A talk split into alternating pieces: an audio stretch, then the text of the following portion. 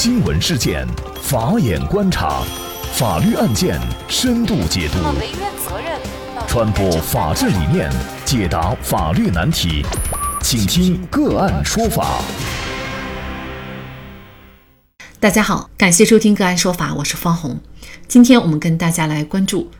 传唤超过两小时，法院判公安机关违法并赔偿。更多的案件解读，欢迎您关注“个案说法”微信公众号。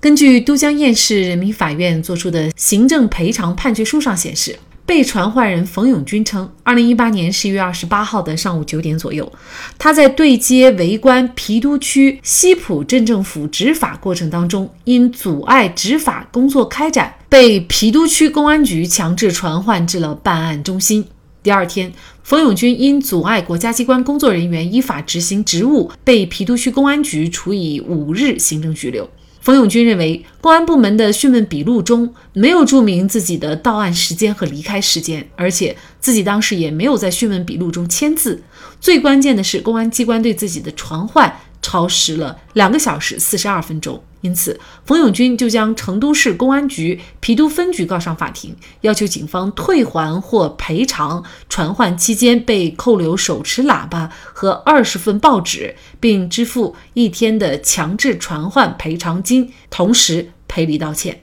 那么，公安机关在什么情况下可以强制传唤公民？传唤公民的时间又有怎样的法律规定？传唤超时又要承担怎样的责任？就这相关的法律问题，今天呢，我们就邀请北京盈科上海律师事务所高级合伙人杨子鄂刑辩联盟主席周晓阳律师和我们一起来聊一下。周律师您好，方红你好，嗯，非常感谢周律师。那么这个强制传唤啊，通常情况下法律规定，公安机关他在什么情况下可以强制传唤公民呢？那么传唤的话，它其实是分两种，一种叫刑事传唤，一种叫治安传唤。那么如果是刑事传唤的话，那么就是说对涉嫌犯罪的这个嫌疑人啊，不需要拘留逮捕的，那么可以传唤到犯罪嫌疑人所在市县内的指定地点或者他的住处啊进行讯问。呃，如果说这个不配合的话，当然可以进行强制传唤。那么还有一个就是。呃，根据治安管理处罚法进行的治安传唤，那么如果需要传唤啊违法的这个嫌疑人啊接受调查的，那么经公安机关办案部门负责人批准啊，可以使用传唤证传唤。那么对现场发现违反治安管理行为的人，那么人民警察出示工作证之后，可以口头传唤。呃，当然口头传唤应当在询问笔录当中注明。但是如果说啊他无理由啊。这个拒绝传唤或者逃避传唤的，那么是可以强制传唤的。那像冯永军的这种，他是属于治安传唤呢，还是刑事方面的传唤呢？那么像他最后的这个处罚结果是对他进行了这个呃治安处罚，是行政拘留五天。那么所以之前对他的传唤应该是在治安传唤的这个范畴之内。那像这种治安传唤的话，它有没有规定，就是时间是多长呢？治安传唤的话，那么根据《治安管理处罚法》的规定，公安机关传唤唤后啊，应当及时啊询问查证，询问查证的时间不得超过八个小时。但是如果情况复杂啊，依照这个《治安管理处罚法》可能适用行政拘留处罚的，那么询问查证的时间不得超过二十四个小时啊，就是两个时间点，八小时或者二十四小时。像这个案件当中啊，冯永军之所以呢把公安机关告上法庭呢，就是在于他认为对他的这个传唤时间是超时了。具体怎么来认定是否超时？那么在这个案件当中，公安机关又是否是违法了呢？那对于这个传唤的时间啊，因为传唤的话，它其实也是限制到人的。人身自由了啊，所以必须啊按照这个法律规定，严格的按照时间来进行这个传唤。当然了，像这个刚才讲的治安传唤的话，有两个时间点，一个八小时，一个二十四小时，就最长二十四小时。那么像刑事传唤的话，它是最长不得超过十二小时，但是案情重大复杂的，它也是最长不得超过二十四小时。但是在实践当中呢，经常就都是适用最后的。这个案情复杂重大啊，二十四小时啊来进行这个传唤的。呃，根据公安机关办理行政案件的程序规定，如果说呃你进行这个口头传唤的话，那么应当在讯问笔录当中注明违法嫌疑人到案经过、到案时间和离开的时间啊，就是说一定要把这个时间点卡准了，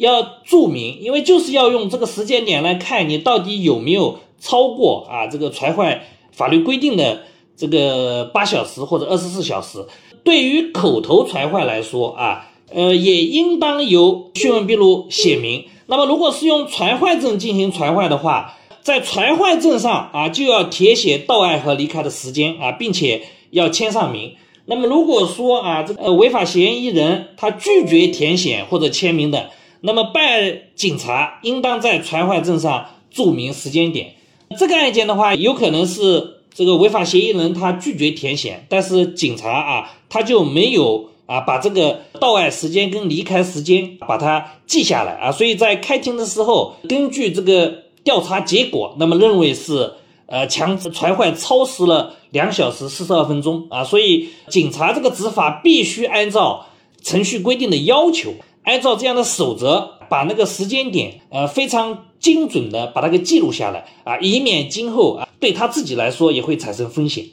传唤超过时间的话，具体要承担一个什么样的责任呢？因为传唤的话，其实也是会限制到。公民的人身自由啊，所以啊是不可以超时的啊，因为超时的话，你就没有法律上的依据啊，限制了他的人身自由啊，所以严格的来说啊，如果说啊你这个超时时间非常长，或者说啊对他进行变相的传唤啊，或者是变相的羁押的话，那么在刑事领域的话，他甚至有可能会涉嫌非法拘禁罪，如果造成严重后果的话，有可能会构成那个滥用职权罪啊，所以对这个。执法的啊，民警来说啊，风险也是非常之大的。我们来看这个法院的一个处理哈，判决结果。那么法院是认定呢，相关的公安机关对于传唤的程序是违法的。那违法传唤时间虽然不足一天，按一天计算。那么依照相关的法律规定，就是按照国家上一年度职工日平均工资，判决公安分局赔偿冯永军一天的误工赔偿金，将近三百一十六块钱，大概是这样哈。事实上呢，在实践当中啊，延时传唤，那甚至是延时羁押，其实这种情况呢也并不少见。那么是不是我们作为这个被延时羁押的呃当事人，都是可以依据此来进行维权呢？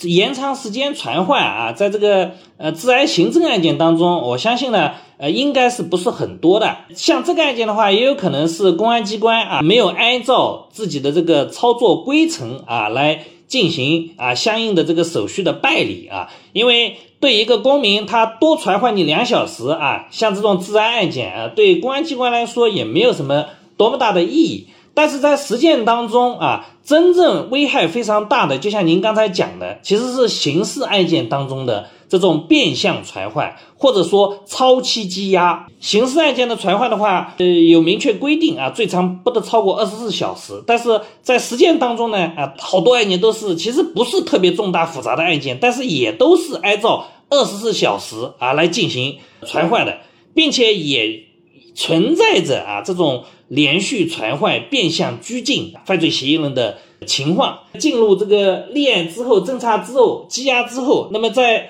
呃刑事案件当中又确实存在着这种超期羁押的啊这样一种行为。对于这个律师办理刑事案件来说，来计算啊当事人这个羁押的这个时间有没有超过？如果说存在这样超期羁押或者变相拘禁啊连续传唤的情况，那么要及时的提出相应的举报和控告。作为呃，犯罪嫌疑人来说啊，那么也应该啊，把相应的凭据啊，这样的细节啊，把它给记录下来，那么来进行相应的维权啊。所以对于这个案件来说啊，我觉得是啊非常典型的啊，值得这个宣传的一个案件，因为它只是一个治安案件，而且传唤超时也只有两小时多啊，但是。这个当事人就非常好的维护了自己的权益啊，向法院提起了行政诉讼啊，并且也把这样的案子给打赢了。那么这个其实是啊很好的一个有一个示范的一个作用。确实是这样啊，有一些这个被传唤或者被羁押的当事人，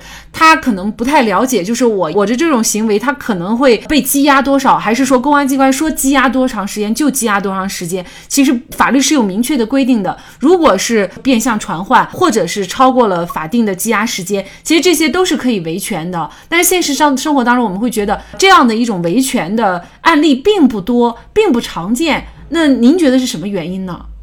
比如说这个治安案件啊，传唤超时了两小时，一般老百姓呢也不懂啊，传唤证上要把这个呃开始传唤的时间跟离开的时间啊去对比一下，那么看一下有没有超过啊这个十二小时或者二十四小时，一般老百姓啊没有这个敏感度，那么很多呢也觉得这个超时了几个小时，觉得也没有必要去打这个案件。那么像这个案件，他去提起诉讼，那么对公民本身来说，这个是成本很大的，要付出很多的时间成本啊和这个其他方面的这个精力啊，所以大家不愿意去做这个事情。那么在刑事案件当中，当事人更是处于一个弱势地位啊，因为你这个案件是公安机关、检察院是在办你这个案件，在办的过程当中，他们有很大的这个主导权。那么你如果说因为这个超期羁押的问题，或者说啊其他这种。你认为不是特别重要的啊，或者说虽然觉得重要，但是不愿意去激怒司法机关的这种情况，那么你也就只能是把这个事情就给忍了啊。所以真正啊，对于一些发现的这种超期羁押这种行为、这种情况，那么去提起举报控告的，在现实当中确实还是比较少啊。大家还是只能是忍气吞声了。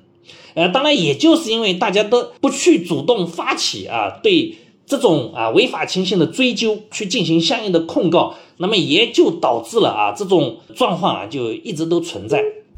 诉讼法学家、北京大学教授陈瑞华曾说：“从公安检察院的情况来看，超期羁押已经成了一个顽疾。在公安越权对公民的刑讯逼供、非法扣押、非法窃听等一系列活动当中，只有行政权的膨胀，只有行政权对公民权利的肆虐。”的确，超期羁押的背后是对行政权力监督的不到位和无效监督。